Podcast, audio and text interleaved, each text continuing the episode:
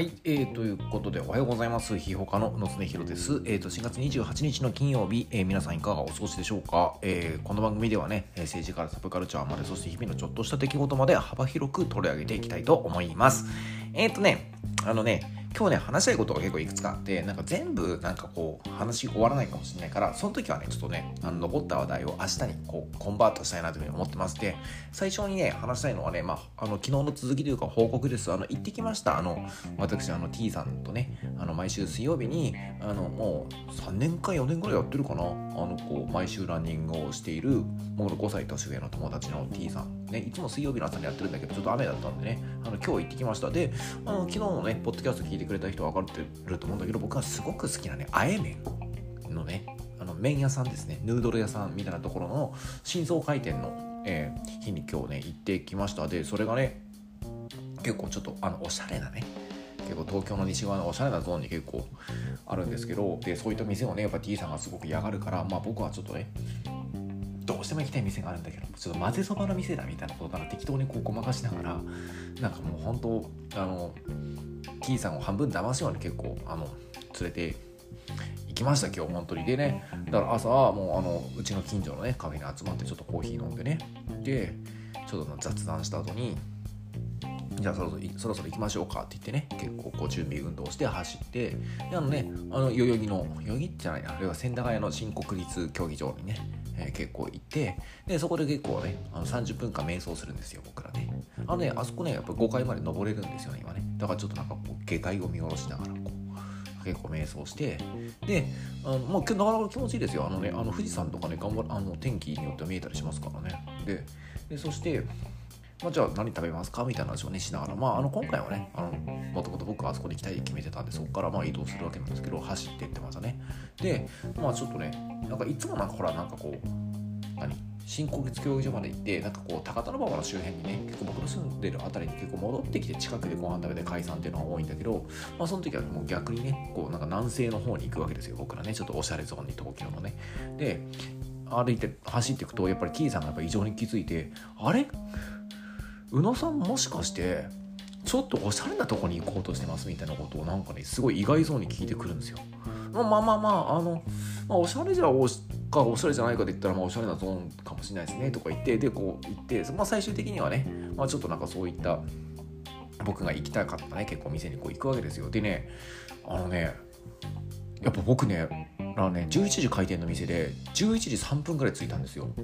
あの一番の客でしたね。だから多分そこのあのなんかこうお店の人たちはまあ一言言うとちょっとおしゃれで若い女性が多い店だから一番最初に多分ちょっとなんかこう身なりのいいっていうちょっとおしゃれななんかあの女性労働者みたいなね女性ワーカーみたいな人が来るのを想定してたと思うんだけどもう真っ黒なランニングスーツを着込んだなんか44と50歳の大人2人組がおっさん2人組が来たから結構ねえ？って感じになってましたね。もう思いっきり。多分ねあの店舗のスタッフだけじゃなくてそのやっているブランドのスタッフの人も何人もそういう来てたんですよ。だから結構僕らはビビってましたよ。でまあでも普通に行ってまああのちょっと落ち着かないですねとか T さん言いながらも、まあ、普通にね結構ねあのね美味しかったです。あの、まあ、どういうやつかっていうとまず最初にカウンターで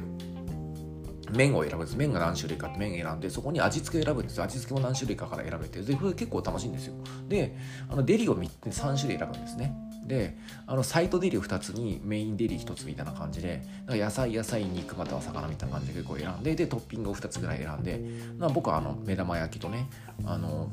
あれですねドライトマトのトッピングであの麺はねなんかケール麺が好きなのでケール麺選んでであのネギシーソルトのソースあの味付けにしてであのあれですかねあの中華野菜炒めとなんかこうフルーツサラダ柑橘系のああたあ入ったちょっと甘酸っぱいサラダとであとカレーポークみたいなやつを頼んでねこうワンプレートにしてもらって食べてまあ T さんはねだから僕でもちょっと茶色いメニューもね結構頼んでましたね麺は中華麺でね。でもうでもねあの美味しいって言ってました。あのもうあの僕もずっと好きな店なんであのあの久しぶりに食べれてすごい満足度高かったんですけども T さんまですごいねあの最初の中で落ち着かないとか文句言ってたんだけどね食べたらすごいね美味しい美味しいって言ってね,、まあねままた来てもいいみたいなことすごい言ってました。なんかね。でねあの問題はなんかねそそうなんか食べながらねいやなんか宇野さんのことだから宇野さんが絶対行きたい店ってなんかすごいラーメン藤丸とか新八食堂みたいなそんな店だと思ってましたみたいなこと言うんですよ。でねなんかこうなんかうんうんみたいな感じなんですよ。つまりなんかこうなんか彼の中で僕って絶対にこういうなんかねあの、まあ、内装はその店はもう真っ白で結構もうすごい日がいっぱい入ってくるよう西側から日がいっぱい入ってくるような結構設計になってるんですけどもうそういったところに僕絶対来ない人間だとあのところに思われてるんですよね。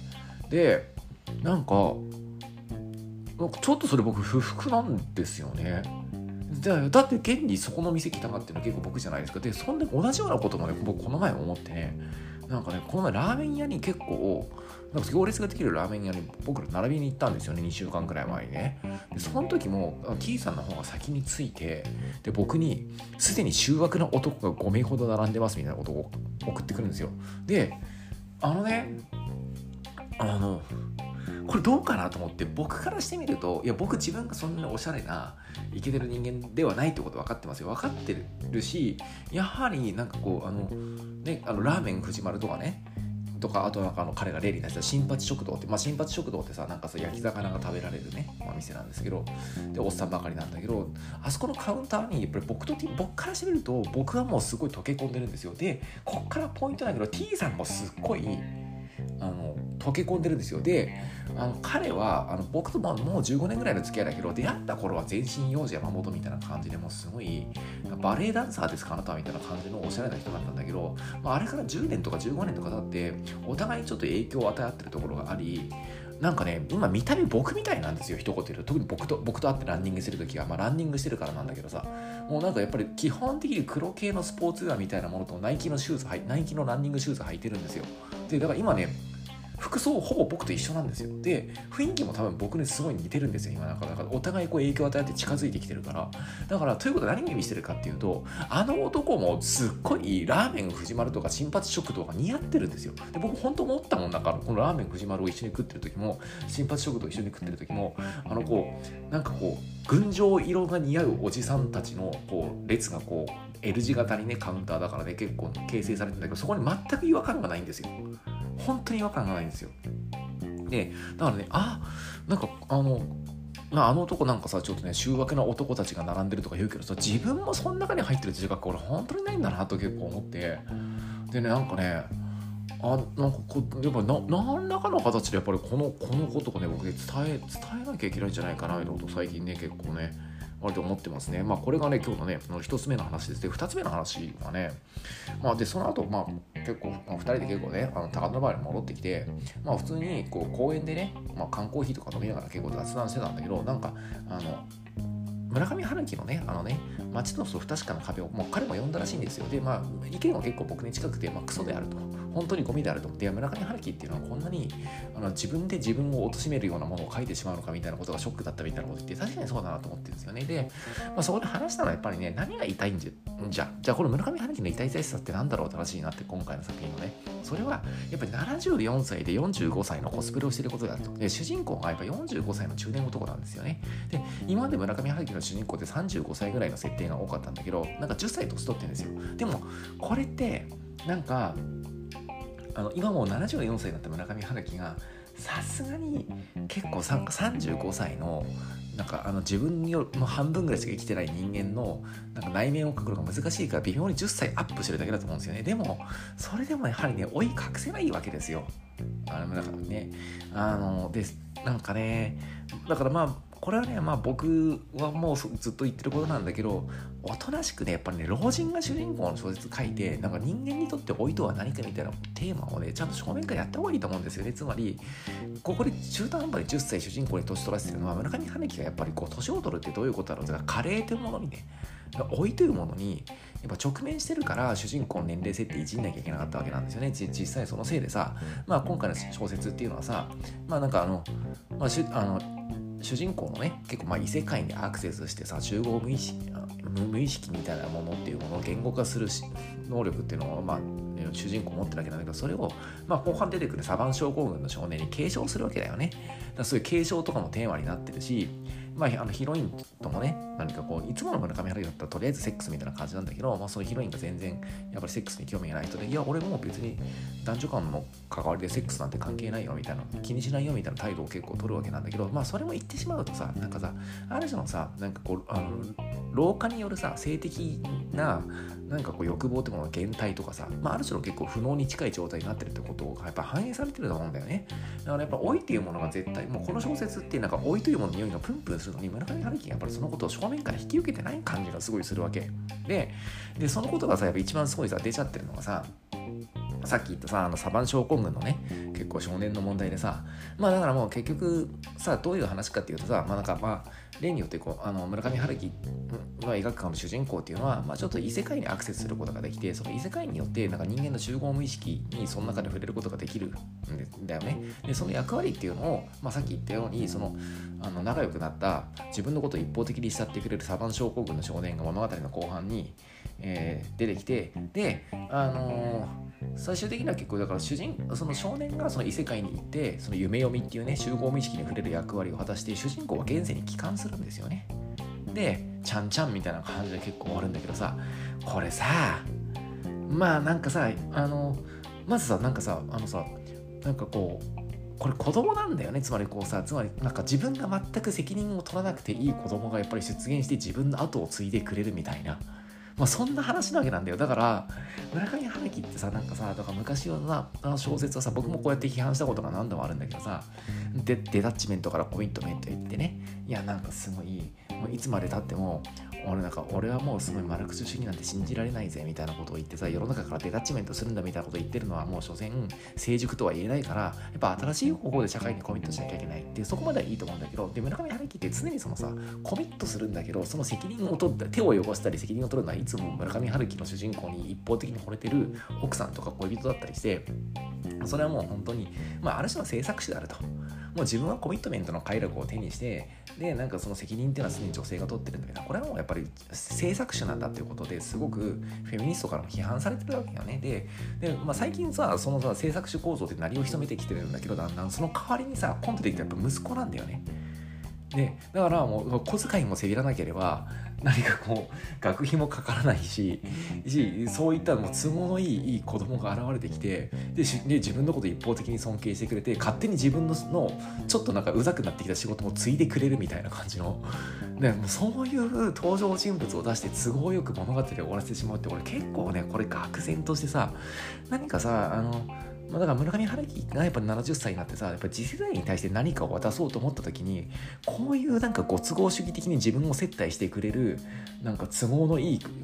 子供像みたいなものしか描けないっていうことが本当に言いたいんだと思うんだよ。だから朝ドラみたいなもんだよね。だからさ朝ドラとかもさなんかさあのさ学校の先生とかさなんかさ看護婦みたいな看護師みたいな感じのさあの絶対なんかこう、ね、田舎のおじいちゃんおばあちゃんが好きそうなさ誰からも悪く言われないような無難な夢を持ってる主人公がさ結局なんかさ伝統文化とかにさ目覚めてさおじいちゃんの会を手伝うみたいなそんなの多いじゃない。なんかさあれに結構近いよねなんかね。だからなんかさ村上春樹ってさ年を取ることによってさ今までは制作主構造でね女性作主構造で成り立ってたものがさ今なんかこう児童虐待というかさなんかネグレクトみたいな感じでこうなってきてるわけなんだよ。だからあれ本当にねなんかね辛いなと思った。でこれさほらなんかさ、まあ、ちょっと年齢的に離れてんだけどさ去年さ「あのトップガンマーヴェリック」がめっちゃさ世界中でヒットしてる人なんであれはさあれでさ結構やばい話でさ、まあ、還暦迎えた友がさもう自分が全く老いてないっていうことを世界中にアピールしてるわけだよね。で世の中のさなんか還暦迎えたさおじいちゃんはさおっちゃんはさもうさメタボってるしさなんかもうさ自信なくしてるしさもうなんかあのその自信がなくなってしまってる間にこううっかりトランプに投票とかしていてもう最悪なんだけれどもう俺はもう別にそんななんかこう男性性の揺らぎなんて感じてないですよみたいな自信喪失なんてしてなぜならば俺は最高だからみたいな感じのさなんかまあ俺は神であるみたいなことだけをずっとこうさ延々とアピールしてるさまあ、ま、まあ、すごく金のかかったおじさんの Facebook って僕は表現してるんだけど、まあ、ああいう映画じゃない。でさあれまあ本当にどうしようもない映画なんだけどさなんかさなんか同じさ老いというものに対してのアンサーとして俺まだトムの方がマシに見えるんだよね。俺なんか非常にだから村上春樹はなんかすごいなんかこうあの自分なりにになんか老いという老いというものから結構目をそらしてるわけなんだよ。うん、でそれに対してトムっていうのは自分が老いてないで全力拒否してるわけ。で、まあ、これやっぱり好対象だよね。でさ、まあ、どっちもどうしようもないじゃどうしようもないんだけど、あのね、やっぱ T さんと話してすごい思ったんだけど、どっちを、なんかこう、父親にしたいか自分の父親が、春樹の方がいいのかトムの方がいいって言ったらやっぱりマラトムの方がマシだなってね。やっぱ思ったよね。じゃあそれさあのさそれやっぱ若者世代への接し方の差なんだよね。でなんかさ村上春樹はさやはりさなんかさ自分がもうちょっとぶっちゃけちょっとさ飽きちゃった仕事をさ子供に一方的に押し付けて自分はもうさっといなくなるわけなんだけどさ、まあ、トムはさ「トップガンマーヴェリック」っていうのはさあの、まあ、あの昔戦死してしまった結構自己戦死が事故しか自己死してしまった結構同僚の息子と主人公のあのトムが演じてるマーヴェリックがねうまくこう関係を築けなくてでもそれを解消していくっていう話なんだけどさあの結局父親代わりをやること諦めるんだよねマーヴェリックはね。じゃあ代わりに何するかっていうともう本当に兄貴分っていうか友達として付き合っていくみたいなことに結構行くんだよ。まあ、あれあれで痛いっちゃ痛いのかもしれないけどさ、まあ、あの自分はそもそもさもう全然60歳だけどバリバリっすよみたいな感じで年を置いてることをさトム・クルーズは認めてないんだからさ、まあ、当然そうなるわけだよね。でもさなんかあのそれはそれでさ結構別の病気を発症してるっていうか痛々しいことなんだけどさなんかあの、まあ、一つの回答じゃない？やっぱ友達に全力でなんか自分が老いてるということを拒否した結果そこにたどり着いてるんだけどさ村上春樹ってちょっと無自覚なんだよね。自分が老いてさ自信がなくなってきてるからさこういうさ中途半端な物語を書いてしまってさあの中途半端に願望充足的なものを書いてしまってるってことね。俺かなり今回無自覚だと思うわけ。でもその差なんだよね。って話をね今日ねこう真っ昼間にね結構家族連れとかねあとなんかこう保育園の先生に連れられた園児とかがこうわーって遊ぶあの都内の公園とかでね、まあ、僕彼は缶コーヒー僕は缶コーラを、ね、飲みながらずっと喋っていましたね。はい。で、えー、ということでね3つ目の話を結構しようと思ったんですけどねちょっと長くなっちゃったんでね今日ここまでにしておきますでは続きはねこれ明日また話そうかなというふうに結構思っておりますはいじゃあということでね最後お知らせやって終わりますえー、っとね4月27日にね顔で消防新者の中学生高校生向けのレーベル14歳の世渡り術シリーズから一人休みの教科書って本が出ました。ね、あのティーンエイジャー向けに僕の結構ランニングとか虫取りとかプラモデルとか趣味の世界を解説した本です。あのね、人間関係のことばっかり考えてね、業界の飲み会ばっかり出かけてる人が僕は世界をね、一番つまらなくしてると思うんでね、一人でじっくり遊べる大人っていうのを結構増やしたくてこの本を書きました。なので、ね、中高生はもちろんね、最近うまく遊べていないなとかね、休日や仕事終わりが面白くないなと思ってる大人にも読んでほしいと思っております。でね、あの4月6日に発売された遅いインターネットの文庫版もね、えーと、大好評発売中です。解説は成田悠介さんです。で、あとね、昨日かな昨日ね、あの僕のね、小説連載のね、最新回がね、あの、法務社のアッシュベイというね、えー、ウェブマガジンで更新されました。あの、チームオルタナティブの冒険っていう小説をもう、あの1年半ぐらい結構連載、えー、してるんですけど、その、残り3回ぐらいなんですよね。で、あの、最新回が更新されました。で、あの、ね、第1回からね、全部無料公開してるんでね、もしよかったらゴールデンウィーク中、ウィーク中に結構読んでください。ですね。で、あとはですね、まあ、あの、なんかこう僕のやってる遅いインターネットっていうね、全く全くあの本と同じ名前のウェブマガジンがあるんだけど、そこでね、あの僕のすごいこう、あの友人の盟友のあの福島亮太さんの結構新連載のね、えー、結構世界文学のアーキテクチャっていう新連載を始めて、これ僕、あの相当あの福島さんも何年も温めてくれたのを僕に渡してくれたってものなので、あの僕もすごい気合い入れて押していこうと思ってる。でも、これ本当に素晴らしい連載なので、ぜひとも結構読んでみてください。この話はね、またね、別の機会にしたいなという結果を思っております。はい、えー、ということで、遅いインターネットラジオ、お相手は宇野恒弘でした。この番組のアカウントをフォローすると更新通知が届きます。ぜひともフォローお願いします。すべてのメールの宛先は、うの .slow-internet.gmail.com です。日々のちょっとした出来事から人生相談まで気軽に送ってください。それでは皆さん、今日も一日よろしくお願いします。